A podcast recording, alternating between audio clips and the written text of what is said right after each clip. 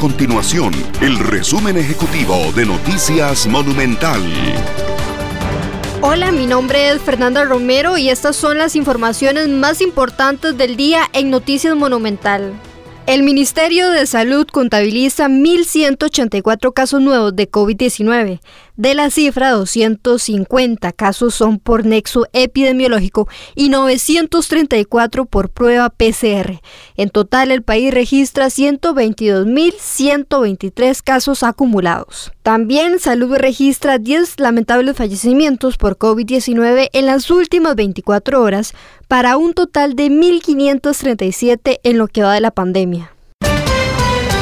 La depresión tropical número 31 se dirige al norte de Centroamérica y tendría una afectación mínima sobre el país este sábado 14 de noviembre. Así lo pronostica el Instituto Meteorológico Nacional, que se mantiene vigilante sobre la evolución de este nuevo fenómeno.